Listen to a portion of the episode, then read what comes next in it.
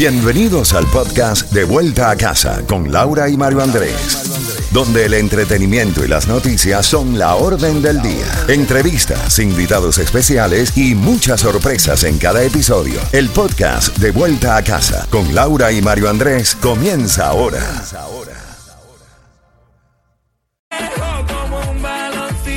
Z, Z92. Z92, toda la música y todas las noticias a las en punto y a las y 30 de cada hora. Estás en sintonía de De Vuelta a Casa, Mario. Continúa llegando eh, información a nuestra mesa de redacción y es que por octava semana consecutiva bajan los precios de la gasolina en los Estados Unidos, en la Florida específicamente. La Florida aprueba redactar las normas sobre el tratamiento de confirmación de género en menores. La Junta de Medicina de la Florida votó a favor de iniciar el proceso de reglamentación para los menores que piden terapia de confirmación de género hormonas y operaciones. También hoy empezó la votación anticipada en el condado Miami-Dade. Eh, en esta parte del sur de la Florida se va a permitir la votación anticipada desde las 7 de la mañana de hoy y hasta las 7 de la noche del domingo 21 de agosto. Pero tenemos más información. Mi querida Laurita, más información a esta hora de la tarde. Efectivamente, Colombia ayer ya dio un paso hacia adelante y es un paso hacia lo desconocido porque escogieron ya oficialmente juramentar al primer presidente de izquierda en Colombia. Se trata de Gustavo Petro, que dejó eh, alocuciones eh, como estas en un discurso que fue interrumpido cuando pidió que se trajera la espada del libertador Simón Bolívar, una espada que estuvo robada por mucho tiempo, que le dio la vuelta a muchos países, entre ellos Cuba, donde estuvo hasta el año de por lo menos 1991, pero además una espada que también pidió en su momento eh, Hugo Chávez Frías el dictador de Venezuela para una de sus juramentaciones. Esto decía Gustavo Petro en su acto de juramentación. Llegar aquí, junto a esta espada, para mí es toda una vida, una existencia. Esta espada representa demasiado para nosotros, para nosotras. Y quiero que nunca más esté enterrada. Quiero que nunca más esté retenida. Que solo se envaine, como dijo su propietario, el libertador, cuando haya justicia en este país.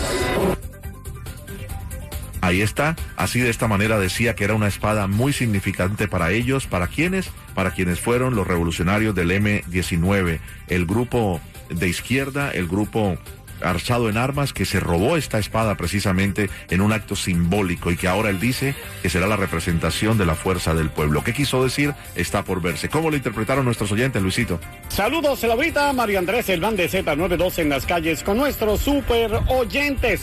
Escuchemos las reacciones. Bueno, pues una mi opinión respecto a la elección de Gustavo Petro. Considero que, bueno, la elección que los colombianos elegimos, esperemos de que cumpla lo que prometió y que Colombia llegue a ser ese país agradable que siempre nos ha caracterizado y que cumpla lo que prometió y bueno, que sea lo que Dios permita bajo su gobierno. Al principio fue muy inquietante cuando recibimos la noticia que Petro, la primera izquierda de Colombia, iba a ser presidente, pero en este instante ya pasamos el, luto, pero en este instante tenemos mucha fe, fe y seguros que va a haber un cambio y que nos sorprenda, que nos deje callados. Yo opino pues sí que ojalá Petro eh, pueda ser un buen presidente y pues que lo que mucha gente no crea en él, que demuestre lo contrario del país, o sea, ojalá que lo mejore y deseo lo mejor para Colombia. No, la opinión es de que ojalá sea verdad que cumpla lo que está prometiendo y que no nos vaya a arruinar el país, sino que nos lo mejore, que saque el país adelante. Que tenemos un país muy hermoso y lleno de muy buenas cosas para sacarle.